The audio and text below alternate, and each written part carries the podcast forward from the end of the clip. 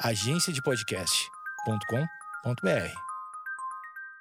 Calma aí, antes de começar esse episódio, eu quero fazer um pedido para você que é ouvinte do Eu Tava Lá. Não é um aviso, não é um recado patrocinado, é realmente um pedido para você que gosta desse podcast. Nesse momento, entre 21 de outubro e 15 de dezembro de 2019, tá rolando a Pod Pesquisa. A Pod Pesquisa é organizada pela ABPOD, Associação Brasileira de Podcast, e esse ano eles estão com uma pesquisa mais curta, que tem só 30 itens, e o trigésimo item da pesquisa é qual o seu podcast favorito, quais são os podcasts que você mais ouve. Você preenche lá o nome do podcast, coloca uma vírgula, coloca o nome de outro podcast. E se o Eu Tava Lá faz parte dessa sua lista de podcasts preferidos, por favor, lembrem-se de indicar a gente lá na trigésima questão da Pod Pesquisa 2019. A Pod Pesquisa serve para traçar melhor o perfil do ouvinte de podcast brasileiro e também vai ajudar a gente a provar para o mercado que podcast é sim uma mídia influente e uma mídia importante para o brasileirinho médio, beleza? Então, por favor, participe da Pod Pesquisa, indique o Eu Tava Lá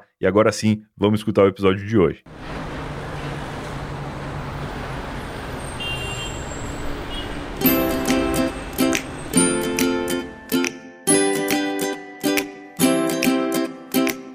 Começa agora mais um Eu Tava Lá. Eu sou o Brian Rizzo, esse aqui é meu podcast de histórias, onde toda semana eu recebo um convidado para contar uma história. E o meu convidado dessa semana é o Guga Mafra. O Guga é lá do GugaCast, que eu já participei muitas vezes, já comentei aqui algumas das minhas participações lá, o meu péssimo hábito de sempre perder os jogos do GugaCast. Para quem não conhece, o GugaCast ele é um podcast em formato de talk show. Ele também é um podcast de histórias, assim como eu tava lá, né? Sempre tem histórias épicas da vida das pessoas, como o Guga mesmo fala, e eles têm sempre um jogo antes do papo começar ali para quebrar o gelo com os convidados e tal. E eu sempre perco, eu já participei umas cinco vezes do GugaCast e eu nunca ganhei um jogo. Eu acho isso um absurdo, mas vamos ver se de repente o Google me convida de novo aí e eu vou preparado, vou estudar igual a galera estuda pro Enem, eu vou estudar para participar dos game shows lá do GugaCast. O Guga já participou que eu tava lá no episódio número 9, o que eu acho um absurdo, porque já estamos aqui no episódio 85, eu acho. É 85 ou 86? Não sei. Você que tá ouvindo aí o episódio vai saber melhor do que eu, mas a gente já tá há muitos episódios do episódio 9, isso é um fato. E o Guga é um cara que tem histórias incríveis e que sempre conta as histórias dele muito bem, tanto lá no GugaCast quanto em outros tantos podcasts que ele participa. E hoje então vamos ligar para o Guga para corrigir este erro histórico de ele não ter voltado mais no Eu Tava Lá desde o episódio 9 até agora. E também para o Guga lançar o livro dele, né? Que ele tá lançando o Como Ser um Rockstar, que é na verdade um podbook, que é um audiobook em formato de podcast, pelo que eu entendi. Vamos perguntar melhores para ele assim que, que a gente ligar. E eu sei que ele vai lançar também em mídia física, vai lançar também um livro físico, papel. Ele, você gosta de ler um livro cheirando as folhas e, e tendo esse prazer tátil, né? Ao invés de somente ouvir e tal, ou, ou ler na internet como e-book, enfim, tem gente que gosta de ter os livros. Eu gostaria, inclusive, de ter o livro do Como Ser Rockstar, afinal de contas sou um grande fã do Guga, do GugaCast e das histórias dele. Mas antes, eu preciso só dar alguns recados muito rápidos. O primeiro recado é que estamos no mês de novembro, caso você ainda não tenha percebido, já estamos a, a dias avançados do mês de novembro, hoje é dia 11, é isso?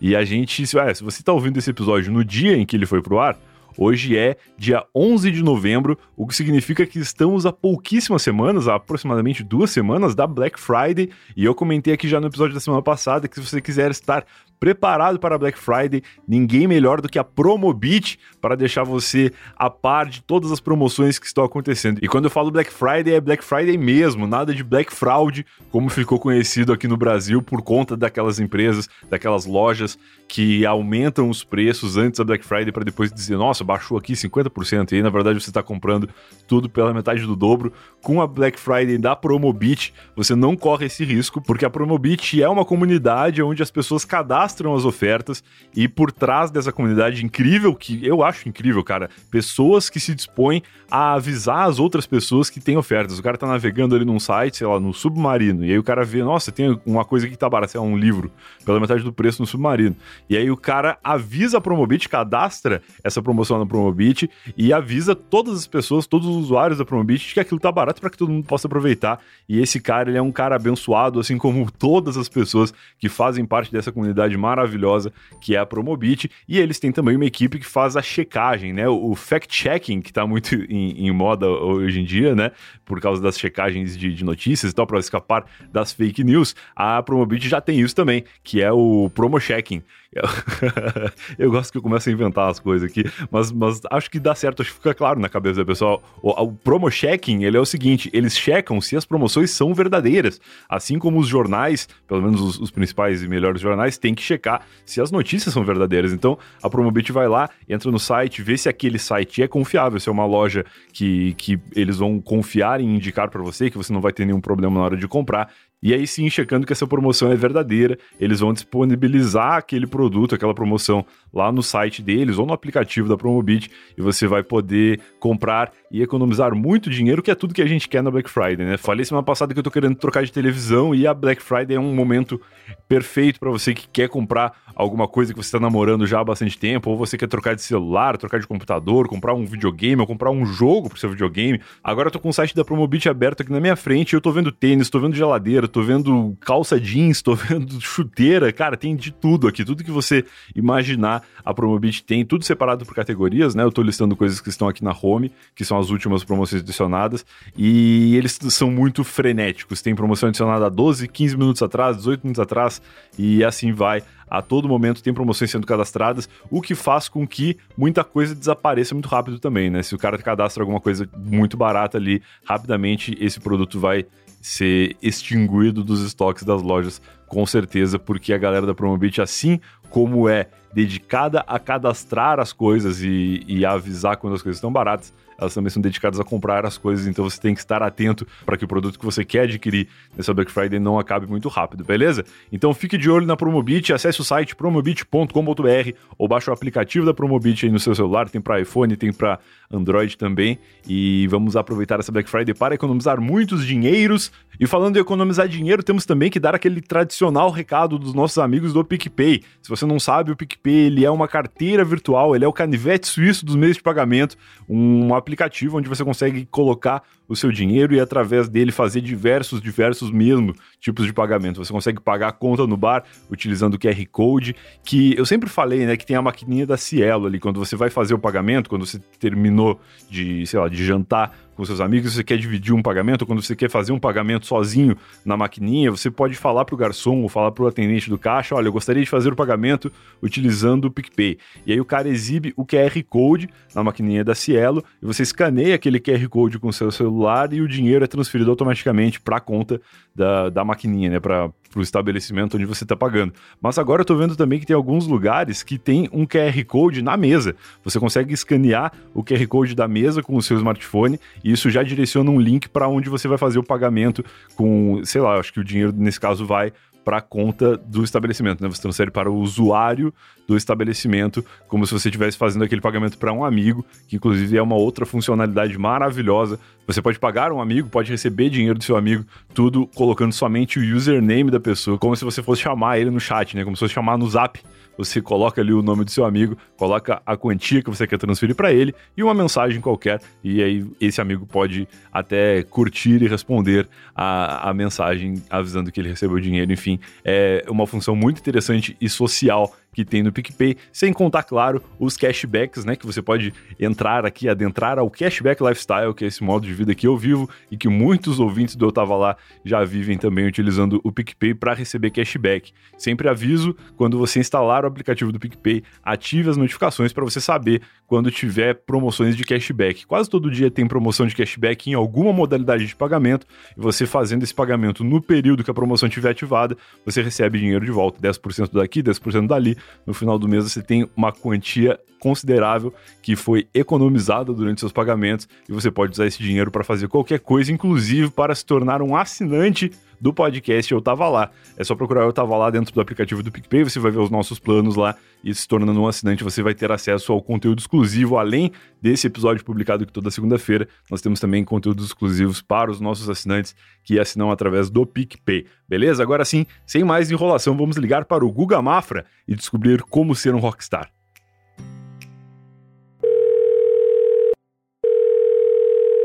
Alô? Alô, Guga, boa noite. Fala, Brian, beleza? Tudo bom, cara? Como vai? Nessa noite de, noite de chuva, noite chuvosa paulistana. Noite quente e chuvosa. quente e chuvosa. Cara, tu tá em São Paulo, né? A última vez que gravamos eu tava lá aqui na era pré-histórica de eu tava lá, eu diria, inclusive, foi no episódio 9. Caramba. Que em tempos internéticos é tipo 60 anos aproximadamente. Uhum. E da, da outra vez que nós gravamos, tu não estavas por aqui, agora tu tá em São Paulo aí fazendo o, o que exatamente? Viagem de trabalho, business, sei lá o quê? Eu tentei puxar uma, um termo em inglês muito legal que não consegui. Eu vim participar do Spotify Summit, que foi animal, foi legal pra caramba. Foi muito bom. Eu fiz dois painéis lá, foi muito divertido e foi legal conhecer um monte de gente que eu não conhecia pessoalmente ou que eu nunca tinha conhecido na vida. Foi legal porque eu pude tietar alguns podcasts que eu sou fã.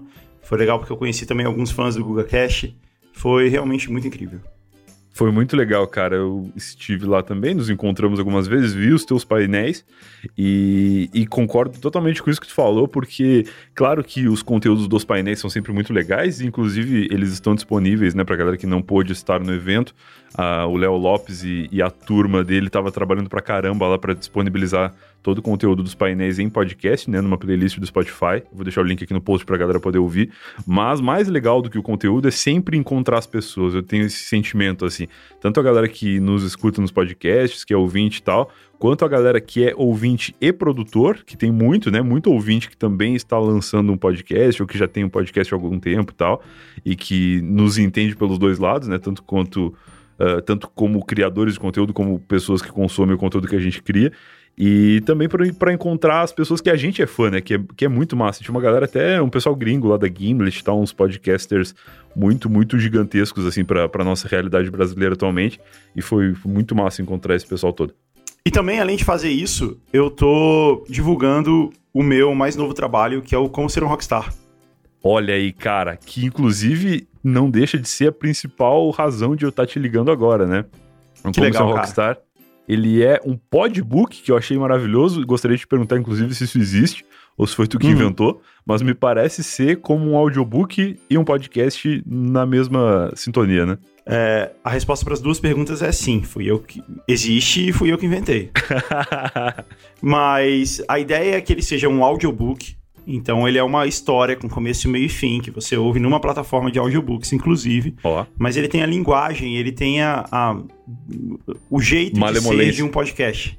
Tem a malemolência certo. de podcast, exatamente. Tá. Porque ao invés de ele ser lido, ao invés de eu ter um texto que eu vou lendo ele como narrador, que é como audiobooks normalmente são, eu conto a história na forma de um bate-papo. Certo. E essa história é a história de um menino nos anos 90 Oh. Que achava que ia resolver um adolescente, que achava que ia resolver todos os problemas da vida dele montando uma banda de rock. Maravilhoso, que é inclusive a vida de muita gente que está nos ouvindo e, e, acho que talvez um pouco a minha também. Eu, por algum momento da minha vida, eu acreditei que eu podia ser um, um grande instrumentista aí de, de, qualquer coisa de violão, guitarra, enfim, e, e, tocar por aí. Não, acho que nunca pensei em realmente ser um profissional disso, até porque eu fui ter de fato um instrumento bem mais tarde. Mas era muito legal, assim, tipo, olhar as revistas e ver os rockstars da época e, e se imaginar num palco, assim, para milhões de pessoas, né? Exatamente. E essa é literalmente a história da minha vida, a história real da minha adolescência. Mas. E, e no podbook eu conto ela pro Eric, que é o meu filho de 15 anos. Que é maravilhoso isso. Eu ouvi os teasers, né, que tu disponibilizou lá na bolha, né, pra galera que é assinante do GugaCast, eu sou um. E eu ouvi no, muito num clima How I Met Your Mother, assim, como se fosse o pai, e literalmente é, né? O pai contando pro filho algo de uma época em que o filho ainda não, não tinha nascido, né? Que o filho ainda não existia. E é um clima muito legal de ouvir, cara. Tô, tô ansioso pra ouvir inteiro. Inclusive, fiz questão de te ligar logo, porque eu queria falar contigo sobre isso antes de ouvir ah, primeiro para eu me controlar e não dar spoilers, e segundo para me deixar ainda mais curioso de, de ouvir as, as histórias completas depois. É, e deixando bem claro, eu também não vou dar spoilers aqui. Mas o legal é que o Eric tem a idade que eu tinha na história. Ele tem 15 anos, que é a idade que eu tinha nos anos 90. Então tem um, tem um contraste de gerações e, e de personalidades também, porque eu era um adolescente muito bobão, muito, muito desajeitado. E o Eric não é. Ele, ele tem um. Ele tem um outro, uma outra maneira de enxergar a vida, de enxergar os problemas. Legal. Então é muito legal ver a maneira como, como ele me vê fazendo essas coisas. E é uma história muito sincera, assim. Eu conto para ele sem, sem muito filtro o que realmente acontecia. E sem a pretensão de parecer muito descolado, é, coisa que eu realmente não era. Que legal, cara. Isso é legal de contar uma história de adolescência depois que a gente é adulto, né? Que a gente já tá maduro e aceita as coisas como elas eram. Tu não precisa ficar fingindo que tu era super legal ou qualquer coisa assim, porque tu já tem a maturidade de saber que, ah, naquela época eu era dessa, dessa forma, mas eu evoluí com o longo do tempo e tudo bem que eu tenha sido desse jeito um dia.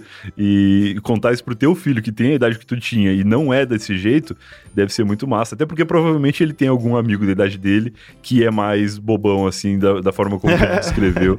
e, e talvez ele visualize esse, esse pai daquela época em outras pessoas que ele conhece hoje, né? Pois é, e você falou de How I Met Your Mother, e a história tem muito a ver também com Anos Incríveis. Você assistiu Anos Incríveis? Cara, não é do meu tempo. Eu já ouvi falar muitas vezes, mas eu, eu tenho uma breve noção do que, do que acontece, assim. Eu sei que Anos Incríveis é uma série que também passa é, em Nova York, né? Não, na verdade, Anos Incríveis se passa numa cidade que ninguém sabe qual é exatamente, é uma, uma cidade é, relativamente neutra, mas é a história de um adolescente, é a história de um adolescente é, se tornando um adulto, né? Um adolescente passando pelos anos da adolescência, que é o Kevin Arnold. Entendi. E são histórias comuns, são histórias. e Isso é que é legal, porque você se identifica com elas. É porque How I Met Your Mother é uma parte mais adulta, né? How I Met Your Mother é a história do pai já numa fase mais adiantada da vida, não é exatamente sobre adolescente. Exato, e como ser um rockstar, ele tem muita ligação com How I Met Your Mother, porque ele tem umas idas e voltas no tempo, tem algumas coisas assim que tem muito a ver com How I Met Your Mother, e a forma como ele é narrado também. Legal. Mas, por um outro lado, ele também tem muito a ver com Anos Incríveis, justamente por isso que você falou. Ele fala mais da adolescência, de uma época de adolescência, e eu acho que o que é legal é ser. Primeiro é toda a nostalgia que a gente traz dos anos 90. Sim. É muito sobre os anos 90. A gente fala do, dos planos econômicos, da MTV, do começo da internet. E é muito legal isso de tu falar que, que revive os anos 90. Eu até não tinha noção de que revivia tanto no sentido econômico e tudo mais, mas claro que isso deve fazer diferença para acontecimentos das histórias, né? É, faz muita diferença. E esse é um outro ponto, assim. Ele é, ele é sobre os anos 90 no Brasil. Maravilhoso. Todas essas histórias, por mais maravilhosas que elas sejam, How I Met Your Mother, Anos Incríveis, ou outras histórias uh, desse, desse tipo, elas normalmente são americanas, né? O que é muito legal, a gente Claro. gosta de ver, mas tem uma, uma certa diferença ali do que é a realidade. Sim. Então eu acho que eh, eu a minha meta aqui no Como Ser um Rockstar, e eu não sei se eu realmente consegui atingir isso, eu espero que sim, é que você tenha a sensação de que você está assistindo uma série desse tipo, só que você está assistindo ali em áudio, então você pode assistir ela enquanto você está dirigindo, enquanto você está indo no caminho do trabalho, enquanto você está na academia, Aham. enquanto você está fazendo outras coisas. E, e, e a minha ideia é que tenha um pouco essa sensação de, de, sabe, de nostalgia e um pouco de comédia romântica também. Eu acho que isso foi, é, foi muito legal. Cara, que legal. E como que é pro Eric ouvir histórias de uma época que ele não viveu também, né? Porque, claro que ouvir histórias do pai adolescente, quando são histórias assim, mais rasas, histórias sem tantos detalhes, profundidades e tal, é legal. Mas agora, quando tu começa a situar muito numa época que ele também não viveu, Uhum. deve ser uma loucura na cabeça, assim, né? De tentar situar as referências e as coisas que fazem ah, com que a história percorra um trajeto ou outro baseado no que acontecia naquela época que ele não conheceu. É é meio louco, né? Deve ser um pouco complicado. É muito louco, cara, mas faz sentido também, porque quando a gente assiste Anos Incríveis, por exemplo, ela se passa nos anos 60. É, é uma loucura total. E, e nos anos 90, a gente tinha uma certa nostalgia dos anos 60, a gente adolescente, Aham. mesmo sem nunca ter vivido aquilo. A gente tinha essa, essa nostalgia justamente pela cultura pop, pelo que a gente via que tinha acontecido, por toda pela música, pelo cinema, pela televisão, eh, por tudo que tinha acontecido nos anos 60, a gente olhava para aquilo e falava, poxa, essa foi uma época muito legal de se viver. E o Eric, e eu acredito que outros adolescentes eh, dos anos 2000, dos anos 2010, ele tem uma certa nostalgia dos anos 90 em relação a isso. Ele ouve essas histórias dos anos 90 e pensa, poxa, essa era uma época mais simples, era mais legal. Eu acho que eu acho que eu conto pra ele em alguns momentos assim, olha, tocava o telefone, você tinha que levantar e atender o telefone, ele não tava na sua mão. claro, a pessoa ligava pra casa e alguém na casa atendia para depois tu saber se a pessoa com quem tu queria falar realmente estava lá ou não, né? Hum, Exato. Então eu conto essas coisas pra ele e ele fala assim: "Ah, eu sei que parece estranho, que parece que é, um, é algo mais ultrapassado, mas eu, eu acho melhor. Eu queria ter vivido nessa época, eu queria ter vivido isso. E é muito legal, é muito legal ver, ver essa sensação. Cara, maravilhoso. E falando sobre como o Eric reage ao ver essas histórias dos anos 90, me pareceu muito interessante. E eu gostaria de saber, antes ah, de a gente falar até como as pessoas fazem pra ouvir e tal, pra quem que tu pensou esse livro? Assim, tu acha que alguém ganha mais ouvindo? Tipo, o cara que viveu os anos 90, ele vai curtir mais do que alguém que não viveu? Tipo, se tem alguém de 15, 16 anos ouvindo agora, e se tem um cara de 35 anos ouvindo agora que viveu a adolescência nos anos 90 também, uh, eh, para quem que tu acha, assim, que, que o livro encaixa mais ou encaixa para todo mundo? Como que foi a elaboração desse, desse pensamento aí na, na cabeça de vocês na hora de produzir? Essa é uma boa pergunta, cara. Inicialmente, eu achei que eu tava falando com pessoas da minha geração, né? Eu tava falando com pessoas que também foram adolescentes dos anos 90, uhum. é, talvez um pouco mais novas, talvez um pouco mais velhas, mas enfim, que viveram, que poderiam se identificar com essas situações naquela época. Mas uma coisa legal que aconteceu, eu mandei uma prévia do Como Ser um Rockstar para um dos meus amigos ouvir e me dizer o que ele achava. E ele ouviu no carro. Tá. E a filha dele, que tem 12 anos, 11, 11 12 anos, tava ouvindo também. E ele me contou que ela não queria descer do carro para ir embora, sabe, para ir para escola. Ela ficava, não, peraí, eu quero ouvir o que vai acontecer agora. Então, no fim, eu acho que, no fim, eu acho que a gente fala com todo mundo porque todo mundo se identifica com as situações, embora é, o tempo seja um específico, os anos 90, a gente esteja falando dos anos 90, as situações que você passa nesse período de crescimento, eu acho que elas meio que são comuns, assim, a todas as gerações. Então acho que a gente acaba falando com, com todos os públicos, com o público mais jovem também, mesmo que não tenha conhecido os anos 90, e que vai acabar olhando para isso com uma certa curiosidade. Entendi. Cara, que legal. Maravilhoso. E aí, quando a gente se encontrou lá no evento Spotify, tu me contou um pouco sobre o Podbook, tu me falou também que ele vai ser lançado em livro, né? Ele vai existir no mundo físico, impresso, e como que as pessoas podem fazer para encontrar tanto o Podbook agora quanto o livro no futuro, ou enfim, como que vai ser essa distribuição aí desse conteúdo? O Podbook está disponível numa plataforma chamada Storytel. Boa, que é uma plataforma de audiobooks mesmo, né? É uma plataforma de audiobooks, você paga uma assinatura, você tem acesso a todos os audiobooks da plataforma com uma única assinatura. Boa. E a gente criou uma promoção para o Como Ser um Rockstar, que assinando pelo nosso link, você tem 30 dias de acesso grátis à plataforma, que é tempo suficiente para você ouvir o Como Ser um Rockstar e vários outros audiobooks que você vai ter lá. Então, é basicamente de graça. Você consegue acessar lá, ouvir Demais. o Como Ser Rockstar inteiro e, e, inclusive, experimentar outros audiobooks que são muito legais da plataforma, que é uma plataforma de muito boa qualidade. É só em como ser um rockstar.com, que lá tem todas. Tem um botãozinho lá de é, clique aqui para ter acesso à plataforma com 30 dias grátis. Então, como ser um rockstar.com, só ir lá e clicar no botãozão grande que vai estar tá piscando lá para você. Show de bola. Vou deixar o link aqui no post também para pessoa que estiver ouvindo com as mãos ocupadas agora e não puder clicar ou digitar. Ela depois entra aqui no post e localiza lá. E, cara, eu acho demais essa ideia de audiobook, assim, eu, é uma coisa que eu tento inserir na minha rotina, porque eu sempre fui aquele cara que gostaria de ler mais livros, mas eu não consigo encaixar o ato de ler um livro no, no meu dia a dia, assim como eu consigo encaixar um podcast, por exemplo.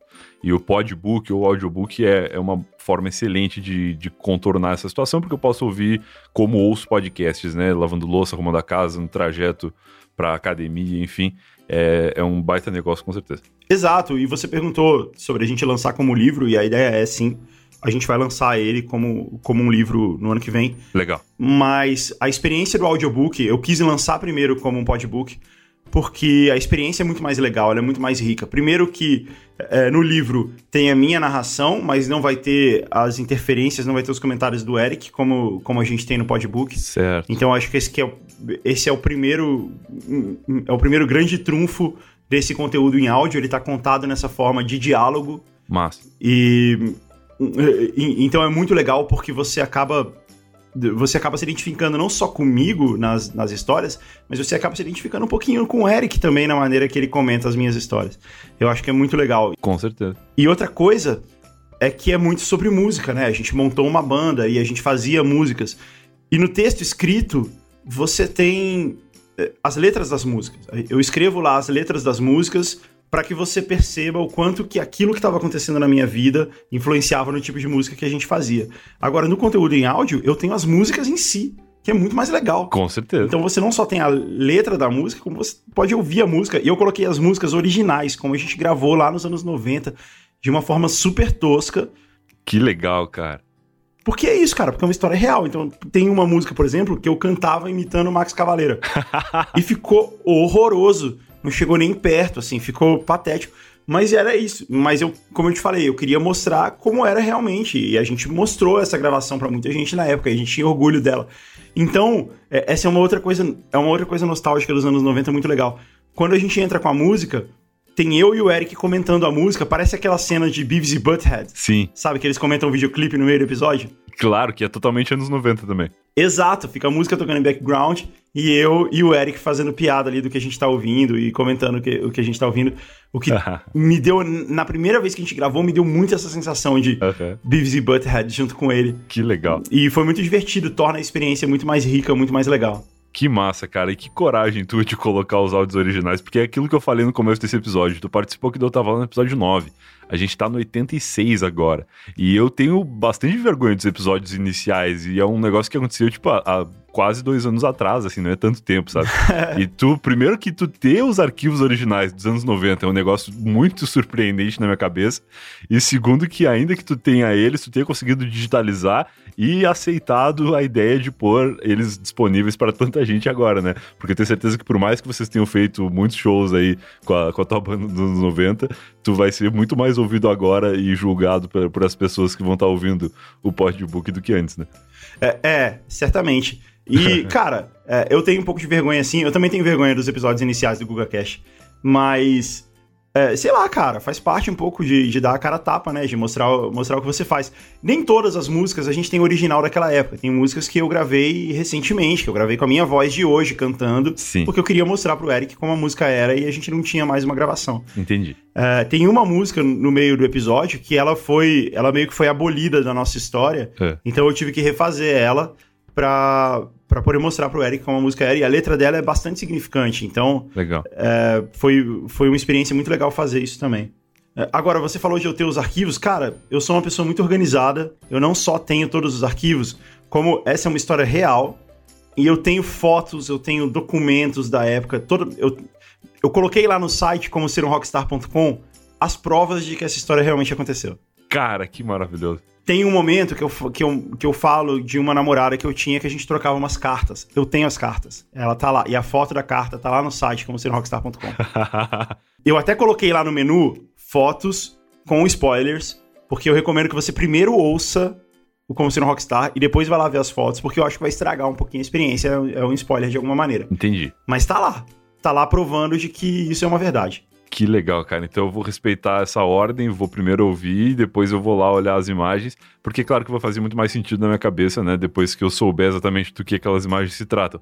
E uma última pergunta, antes de eu pedir pra tu contar alguma dessas histórias pra gente, é se tu te preocupou, se tu conversou com as pessoas envolvidas nessas histórias. Porque, por exemplo, tu acabou de citar uma ex-namorada e tu certamente falou de muitos amigos e de coisas que acontecem no universo adolescente barra rockstar que talvez incomode algumas dessas pessoas envolvidas, né? Tu teve que ir atrás de permissão, ou tu mudou o nome de alguém, ou ocultou alguma coisa que tu gostaria de ter falado, mas achou que talvez ofendesse ou incomodasse? Como que foi essa, essa parte? Cara, é legal você ter falado isso. Eu não acho que nada é ofensivo pra ninguém.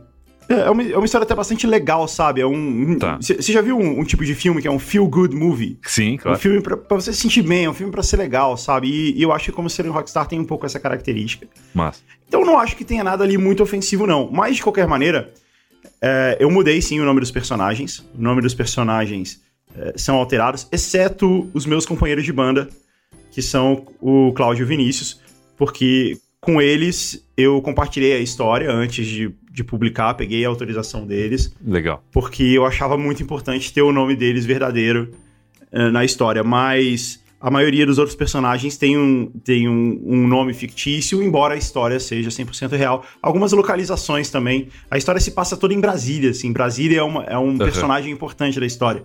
Porque Entendi. Brasília era o, era o berço do rock brasileiro nos anos 90, e isso era muito importante. Então eu falo muito das bandas que estavam surgindo lá, tinha os Raimundos, e outras bandas que não ficaram tão grandes quanto os Raimundos, como o Mascavo Roots, o Little Quail, eh, e eu falo dessas bandas todas, bandas que ficaram grandes localmente, eu falo de todas elas, que eu acho que isso é uma parte muito importante da história em si. Uma outra coisa que eu queria te contar a esse respeito é que quando eu fui escrever a história, eu tinha algum rancor de algumas situações tristes ou, ou- ou injustas que aconteceram ao longo dessa história. E eu tinha algum Normal. rancor dessas pessoas, cara. É, normal, normal. E eu tinha, lá no fundo, eu tinha um, um, uma sensação de vingança, assim, quando eu finalmente escrevi essa história, porque eu escrevi o roteiro antes todo, né, antes de gravar. Aham, aham. Quando eu finalmente escrever essa história, eu vou me vingar, eu vou colocar aqui a verdade, eu vou mostrar o mal que essa pessoa me fez. E rolou um sentimento. E eu, eu tava até meio que esperando por isso, sabe? Quando eu chegar nesse ponto, vai ser muito legal, porque finalmente eu vou pôr isso. é, eu, eu vou, vou pôr isso na mesa, sabe? Vou pôr essas cartas na mesa. Sim. E aconteceu o contrário, cara. Quando eu, eu revisitei essas, essas cenas, quando eu revi- revisitei essas histórias, eu meio que fiquei em paz com aquela história. Eu meio que percebi que foi uma bobagem guardar esse rancor esses anos todos, entendeu? Eu meio que Entendi. compreendi o lado. é, Eu não tô nem dizendo que as pessoas não foram injustas ou não fizeram coisas erradas, mas eu, eu deixei passar. Eu falei, tá, tá tudo bem agora, tá, tá ok. E, e, na verdade, eu acho que eu devia ter ficado ok com isso há muito mais tempo, né? Entendi. o que eu acabei percebendo foi o quanto eu carreguei isso os anos todos, sabe? O quanto isso era ruim, o quanto isso não era legal. Que massa. Foi um processo terapêutico pra ti mesmo também, então. Foi super terapêutico, cara. Que maravilha, cara. E agora sim, sem, sem dar spoilers, tem como tu nos contar alguma história ou algumas histórias que permeiem ou introduzam a história do Como Ser um Rockstar? Cara, eu vou te contar alguns causos de, de shows, de histórias que aconteciam quando a gente ia em shows, porque um- uma parte importante do Como Ser um Rockstar é, é isso. Tem, em algum momento a gente começa a frequentar os shows da cena local de rock de Brasília. Legal. E isso, isso era uma parte muito importante da nossa vida.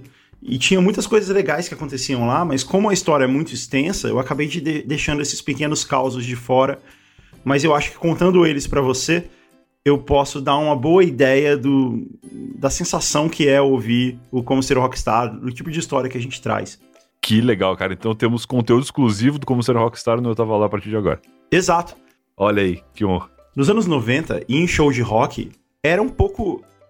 Era uma coisa de uma forma não, não negativa, mas era um pouco violenta. Era total. Eu gravei aqui recentemente Eu Tava Lá com o Lucas Silveira da Fresno e gravei também com o Koala da, da Reitin, né? E os dois falaram isso, cara. E, e, e ver eles falando isso me deu um conforto, assim, porque quando eu era pequeno, nos anos 90, começo dos anos 2000, os meus pais também não gostavam que eu frequentasse shows de rock, coisas assim. Então eu meio que dei razão, assim, falei, pô, realmente os caras que viviam literalmente o meio, eles concordam que era ah, violento, assim, era, era meio assustador pra quem tava de fora e pra quem tava lá dentro era realmente meio perigoso, né? Era um pouco e. E nos primeiros momentos eu ficava bem assustado de. Eu até conto isso na história. Eu ficava um pouco assustado de. Putz, eu não sei se eu vou lá e tal. Mas assim, é violento de uma maneira consensual. Não tem ninguém ali arranjando briga ou, ou correndo sério risco de vida, não é isso. Mas a maneira como se curtia um show de rock nos anos 90, que era fazendo mosh pit, né? Ou a roda de pogo, que era como a gente chamava, Claro. é, era um pouco violenta, porque todo mundo se junta na frente do palco e começa a dançar de uma maneira se batendo, né? Se esbarrando, assim. Sim, sem maldade, mas se pega no olho é um perigo. É, é sem maldade, mas porque não tem soco na cara. Não tem. é, é, você não tá querendo machucar as outras pessoas, mas você Aham. tá se dispondo a se machucar. A verdade é essa. Então você fica ali se esbarrando. É, o- a dança do ska, ela é um chute, né? Você fica chutando o ar ali Sim. na sua frente e quem. e- você chuta o ar e quem tiver pela sua frente. Então você chuta e é chutado. É, e isso causava. Era muito divertido, era muito legal, era até uma maneira de extravasar todo o sentimento, toda a angústia né, da adolescência nos anos 90, era muito legal. Claro. É, Não me arrependo de nada, foi, foi muito divertido fazer. Mas tem alguns momentos que, que a gente passou dos limites, cara. Teve um, é, teve um show que eu fui uma vez e, e eu queria. A, a gente. Eu sei que o nome hoje é stage dive, é você pular de cima do palco, em cima da galera. Mas naquela época a gente chamava isso de dar um mosh. É, você pular de cima do palco. É, mosh, eu, eu reconheço, conheço como mosh mesmo. É, mas é que isso é uma tradução errada e, e as gerações atuais elas corrigiram isso. As gerações atuais estão muito mais evoluídas que a gente em todos os sentidos.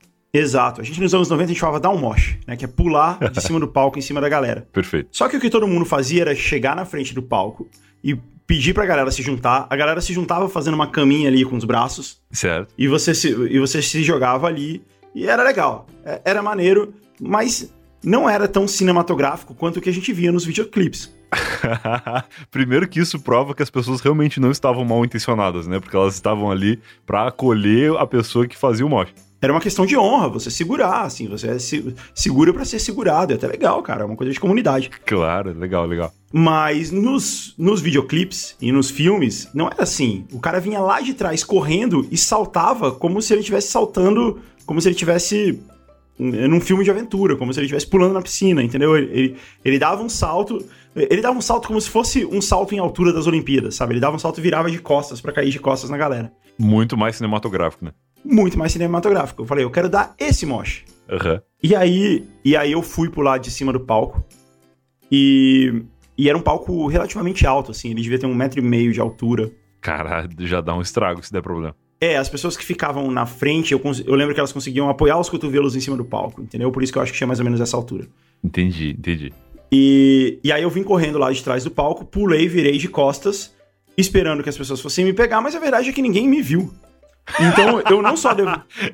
um detalhe do Mosh é, primeiro de tudo, tu vê se as pessoas estão preparadas, né? Porque na hora que tu vira de costas ali, acaba se tornando uma surpresa se tem alguém embaixo ou não. Não só isso, como o pessoal normalmente se joga da beira do palco, você cai a 10 centímetros do palco. É. Quando você vem correndo de trás do palco e pula, você vai cair a alguns metros do palco lá atrás. É verdade. Onde já não tem tanta gente assim, onde a concentração de pessoas já não é tão grande. Eu devo ter machucado algumas pessoas, porque eu caí na cabeça delas. Cara, que droga, cara. E ainda bem que isso aconteceu, porque de alguma maneira isso amorteceu minha queda, e eu caí de costas é. no chão duro, cara. Nossa, cara, que sofrimento. Ainda bem que o jovem ele tem um pouco mais de facilidade de lidar com esses problemas. Eu hoje em dia, se bato com as minhas costas no chão, acho que ia ser um, um trauma muito grande na minha vida. Certamente, cara, mas se você olhar boa parte das histórias de pessoas que ficaram paralíticas é, é por aí. Ou, ou que tipo, passaram a ter problemas de mobilidade, foi fazendo uma borrada dessa. Foi, mergulhando sem ver a profundidade do lago ou dando um morte sem ver se tinha alguém embaixo. Exato, cara. Podia ter sido muito grave. Eu sei que eu caí de costas no chão. Eu senti meu cérebro vindo até a nuca e voltando. Nossa, cara. É, e, e, eu fiquei muito tonto, passando muito mal. Que merda. Mas eu, eu me levantei com vergonha, né? Me levantei rapidão. e por sorte não aconteceu nada, mas eu podia ter, ter me machucado muito ali, cara. Podia ter dado uma merda muito grande. Nesse momento, tu era um, um fã de rock que tinha subido no palco só para isso? Ou tu já tocava como uma banda e tu largou teu instrumento para realizar esse sonho? Não, eu era um fã, eu tava assistindo o show. Eu já tocava com tá. minha banda né, na, na, época, mas nesse caso eu tava assistindo o show e subi no show para fazer isso. Eu Entendi. acho que foi num show do, da banda Dungeon, que é uma banda lendária do metal brasiliense. Que legal. E acho que foi o último show deles, inclusive. Caramba, cara. É, porque eles tinham, eles tinham acabado já e eles tinham se reunido para esse show. Foi. De despedida. É, até onde eu sei, foi um show legal. que legal. Mas calma aí, antes de eu ver a próxima história, momento Alura. Se você quer ser um rockstar na área onde você atua no seu trabalho, ou se você pretende mudar de área e quer estar preparado para ser um astro nessa área nova, a Alura tem mais de 950 cursos de tecnologia e gestão. Eles têm curso de programação, de front-end, de infraestrutura, de design e user experience, que é uma coisa muito legal porque eles escrevem design e UX, que é a forma né, de abreviar user experience, mas eu quis falar por extenso para provar que eu sei do que eu tô falando, porque eu também sou um estudante da Alura e eu tô fazendo alguns cursos lá. Se você não me segue no Instagram, me segue lá que eu tô fazendo agora. Eu entrei na vibe de fazer filtros para Instagram e esses filtros todos têm diversos modelos 3D que eu estou aprendendo a mexer graças ao meu curso de modelagem 3D que eu estou fazendo na Alura.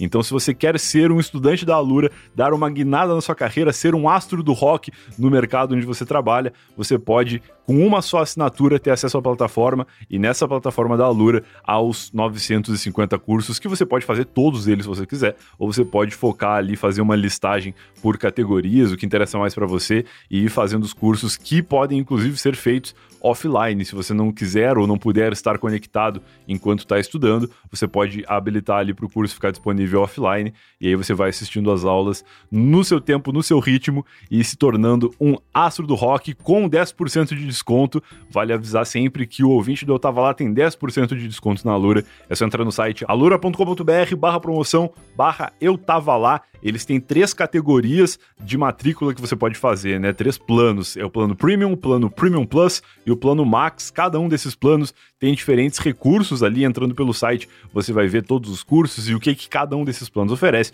Mas todos esses planos dão acesso aos mais de 950 cursos da Alura. Então é isso, assine a Alura, seja um grande rockstar do mercado onde você trabalha. alura.com.br barra promoção barra eu tava lá. O link tá aqui no post também e você será um rockstar no mercado onde você trabalha. Caramba, esse link foi bom. Gostei, gostei. Agora sim, vamos ouvir a próxima história do Google. Tinha um cara em Brasília, esse cara é lendário no- na cena roqueira de Brasília, que a gente chama ele de Homem Palco. Homem palco? Bom. Homem Palco. Esse cara era um maluco, cara. Ele era um cara enorme, assim, um cara, um cara muito grandão e, e gordo, assim. Então ele, ele ocupava um, um grande espaço. Ele era homem palco porque ele era bom de palco ou porque ele parecia um palco de tão grande que ele era? Você vai, você vai descobrir.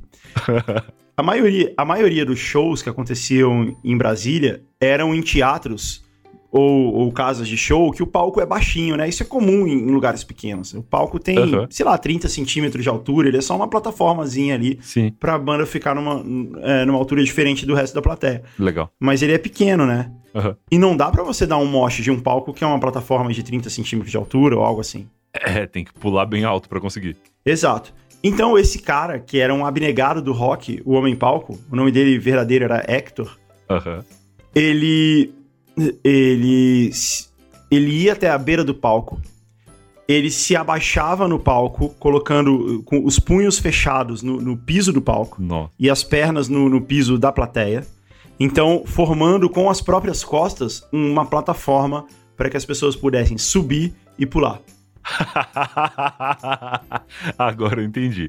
Cara, que maravilhoso. Ele resolvia o problema do jovem que queria dar um moche, mas não tinha um palco à altura, literalmente, para poder realizar esse sonho. Então ele virava ali o trampolim de moches. Exato, como ele mesmo. Ele era muito grande, ele devia ter quase dois metros de altura e ele era muito pesado também. Ele era, ele era. Ele não só era gordo, mas ele tinha um ombro largo, sabe? Ele tinha um porte físico muito grande. Ele era o Fordo, né? Que é o gordo forte da turma que ajuda as pessoas em qualquer. eh, qualquer eh, problema, assim, de preciso que tu me defenda ou preciso que tu me arremesse em cima de uma multidão. Sim, ele era muito forte. E, e um cara muito legal também. E, e- então, como ele mesmo não podia dar um moche, porque a galera não ia, porque ele não ia conseguir pular e a galera não ia conseguir segurar ele, É é- era essa essa era a maneira de ele participar do movimento. Então Que ele se legal. abaixava, as pessoas. Só que, cara, todo mundo muito louco e muito feliz com isso acontecendo, as pessoas perdiam ali um pouco o cuidado com as costas do- desse herói. Então as pessoas vinham correndo de trás do palco e davam um pisão em cima da- das costas dele pra conseguir pular mais alto. De coturno, né? De coturno, muitas vezes de coturno. Então, ele, esse cara vivia machucado, cara. E, e já teve apelo da família dele pedindo pra gente não fazer mais isso, porque as costas dele estavam muito machucadas. E eu realmente não sei o que aconteceu com ele. É, provavelmente deve ter, procurando na internet, alguém deve achar aí o que aconteceu com ele, porque ele é realmente uma figura lendária de Brasília. Mas tá aí um cara que se machucava também voluntariamente pelo rock. Que legal, cara. É, vários exemplos de solidariedade no mundo punk aqui, né? O, o mundo do rock se unindo em prol da diversão, além, acima de tudo. Pois é, uma outra história também, também desse tipo do rock de Brasília, uma história extremamente trágica e, e muito improvável, É. aconteceu com um colega nosso, que, que era o Mané. Ele tinha uma banda sensacional de hardcore, chamada Boca de Boró. Bom nome, bom nome. E ele tocava guitarra na banda. E esse cara era um cara muito legal, cara. Um cara muito gente boa, todo mundo gostava dele. E um dia ele tava fazendo um show com a banda dele. E ele era o guitarrista da banda. E o show acabou. Ele e o outro guitarrista jogaram palhetas pra plateia, como era muito comum. Legal. É, o show tinha sido um sucesso. E o baterista foi jogar as baquetas pra plateia, que era uma coisa comum também. Acontece em muitos shows de rock. Aham. O baterista jogou a baqueta pra plateia e ela fez um movimento rotativo e fincou no olho do mané. Não é possível, cara.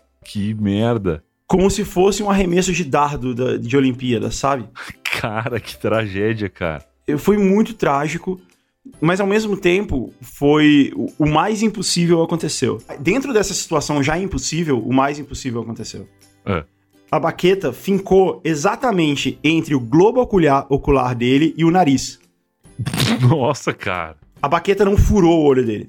Sim, ela entrou num vão que já existia no, no corpo dele ali. Exato, ela entrou no vão entre o globo ocular dele e o nariz dele e ficou Cara. e ali ficou fincada. Ela entrou alguns centímetros ali pra dentro. Eu não vi a cena, eu só sei da descrição que ele fez depois. Que horror, cara. Então, é, eu só posso eu só posso imaginar o que aconteceu. Mas fincou a baqueta dele ali, ele ficou desesperado, mas ele teve o autocontrole de não arrancar a baqueta, Ah, caralho, que é. de segurar a baqueta no lugar.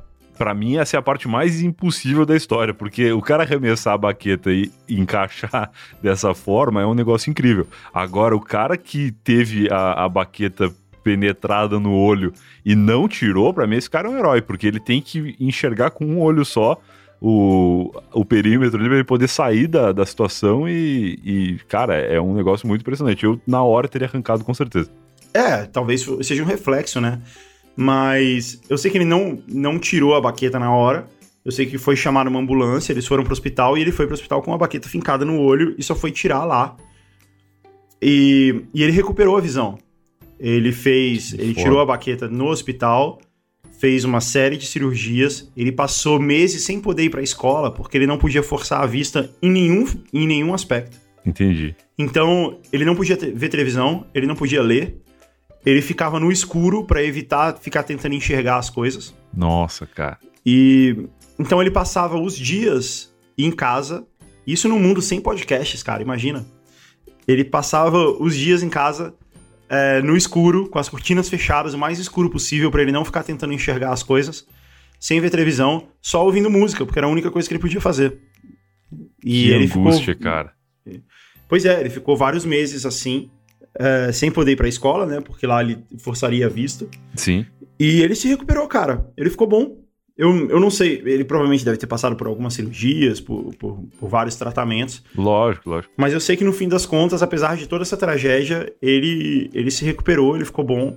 E voltou pra escola, voltou a tocar, ficou tudo bem. E ele, e ele sa- saiu bem dessa, desse trauma. Ele ficou, ele ficou bem em relação a isso. Saiu bem, saiu com uma baita história pra contar e um aprendizado que provavelmente ele nunca mais ficou de frente pro baterista né, nesse momento. Pois é, não só ele, né? Como eu conto essa história e muitos outros amigos dele provavelmente devem contar essa história também, que foi uma das coisas mais incríveis que a gente já ficou sabendo que aconteceu. E eu nunca mais vou conseguir ver um baterista jogando as baquetas sem lembrar desse momento agora. E sem pensar que você tá- pode estar correndo um risco, né? É, eu uso óculos, né? Então eu me sinto um pouco mais seguro. Mas, por outro lado, se o impossível acontecer de novo, no meu caso vai ser pior, porque ele vai trazer alguns cacos de lente junto da baqueta pro meu olho. É, ele ia, ele ia ter que fincar, mas se bem que do jeito que ele, ele pode fincar entre o seu óculos e o seu nariz, que foi mais ou menos o que aconteceu ali. É, seria realmente incrível, mas é possível realmente. É, uma, uma outra parte do impossível dessa história é que ele se virou para olhar o baterista nesse momento, porque ele normalmente fica de costas pro baterista, né? Então foi, foi um. Foi um. Foi muito uma tempestade perfeita. Perfeito. e absurda, né? De tudo isso ter acontecido. Mas o bom é que nessa história toda não furou o globo ocular dele, ele pôde se recuperar, felizmente. Que bom, cara. Porque isso foi, foi realmente uma coisa muito triste.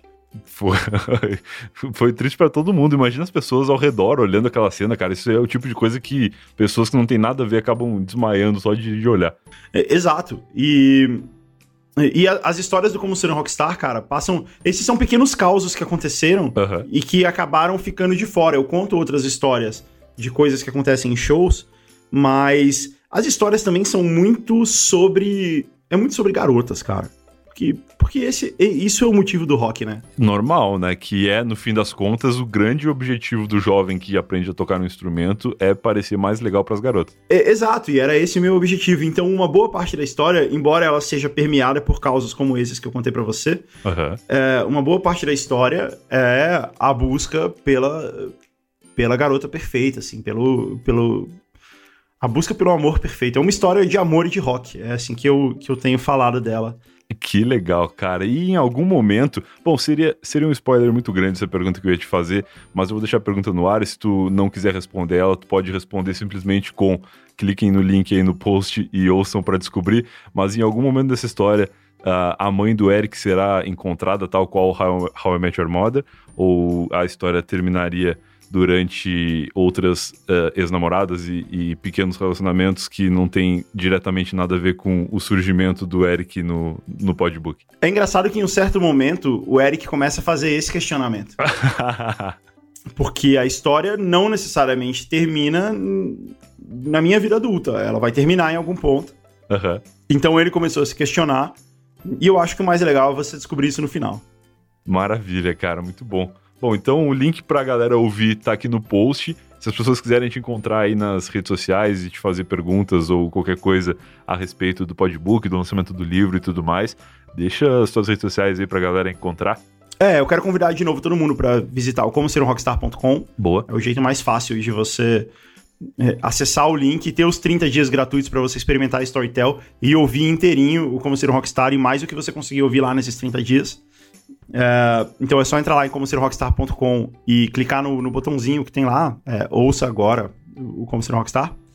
Agora, além disso, a gente fez um episódio especial do GugaCast. A gente fala do processo de escrita do roteiro do Como Ser Rockstar, do processo de gravação, de tudo que aconteceu. É legal porque o, o GugaCast é um talk show, né? A gente sempre fala que é um talk show. Uhum. Então a gente fez um talk show bem tradicional, bem, bem da televisão, assim, tipo Jô Soares, aonde eu sou entrevistado. Legal, tipo o aniversário do programa, assim.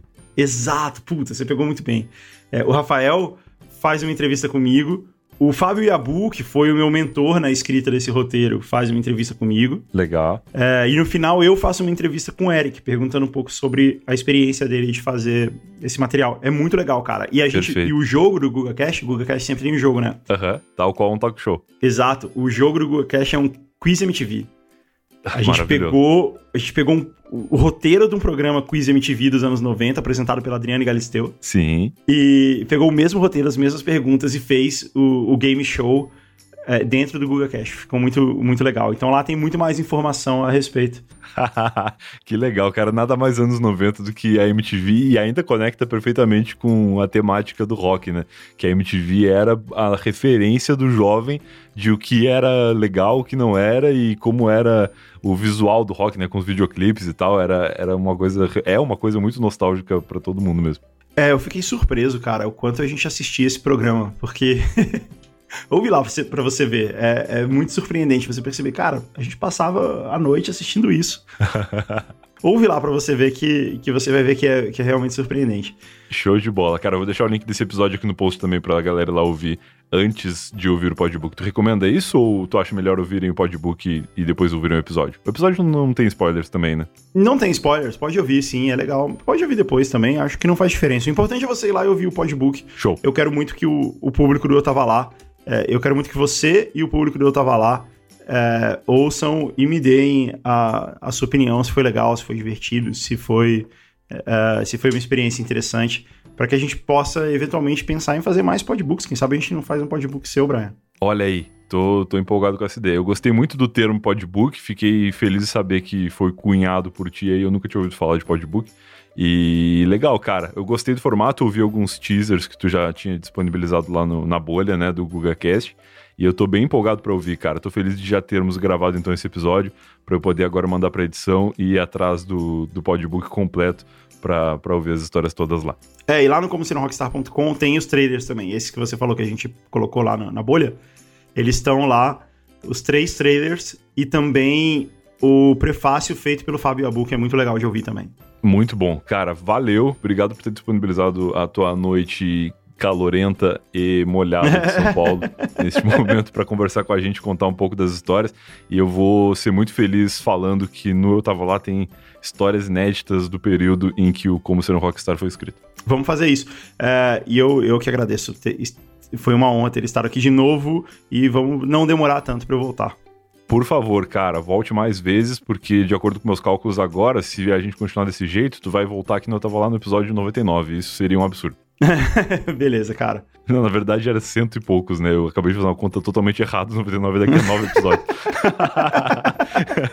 então é isso, com, com essa, eh, com esse exemplo de que eu sou péssimo em matemática, mas tenho muita saudade dos anos 90 quando eu estudava matemática, a gente encerra esse episódio aqui. Brigadão, cara. Boa noite pra ti. Vamos combinar um retorno teu e do Rafael e do Caio Corraine, inclusive, participante lá do GugaCast, que já convidei algumas vezes, não conseguimos encaixar a agenda.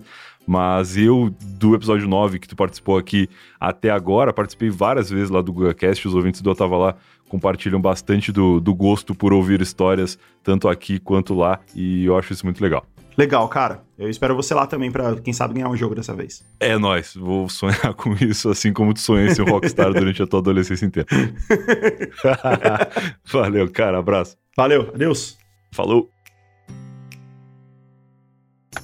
E esse foi mais um Eu Tava Lá, se você ouviu até aqui, Eu espero que tenha gostado. Grande Guga Mafra, sempre incrível em suas histórias. Um episódio com o clima anos 90, né? Eu gostei. Eu nasci exatamente em 90, em 1990, em janeiro de 1990. E aquilo que o Guga falou é muito verdade. Eu sou saudoso dos anos 80. E eu não vivi os anos 80, né? Mas eu curti ali, ver aqueles filmes, aquela ambientação dos anos 80 e tal. E durante esse episódio eu me senti muito assim, ambientado nos anos 90 e vivendo aquela cena do rock que eu não vivi porque eu era uma criança, mas que depois eu acompanhei muito pela MTV e tal. E, enfim, gostei bastante. Fiquei orgulhoso e honrado de ter aqui histórias exclusivas do período do, do Podbook, como ser um rockstar. E o link para você ouvir o Podbook tá aqui no post também. Tudo, todos os links que o Guga falou estão todos aqui no post direitinho para você poder acessar. E é isso. Se você gostou desse episódio, ouça outros episódios do Eu Tava Lá e recomende o Eu Tava Lá para os seus amigos. Se você tem algum amigo aí que ainda não conhece o podcast, aliás, é óbvio que você tem algum amigo que não conhece o podcast, então deixa aqui a missão. Indique o Eu Tava Lá para alguém hoje hoje. Indica eu tava lá e falo: olha, esse podcast aqui é legal, ele, cada episódio tem começo, meio e fim, todos os episódios uh, são independentes, não tem piada interna, você não precisa ouvir os 80 e tantos episódios que existem para entender as coisas. Você pode ouvir qualquer episódio em qualquer ordem, por ordem dos convidados que mais interessarem a você, ou pelo tema das histórias que mais interessarem para você. Enfim, indique hoje, eu tava lá para algum amigo seu e eu vou ficar muito feliz, seja esse amigo alguém que já ouve podcasts, mas ainda não conhece Eu Tava Lá, ou então alguém que nunca ouviu um podcast na vida, eu acho que eu tava lá pode ser uma boa porta de entrada para a podosfera, beleza? Então é isso, a gente se vê de novo na semana que vem, se você não for um assinante do Eu Tava Lá, e amanhã mesmo se você for um. Tchau, tchau.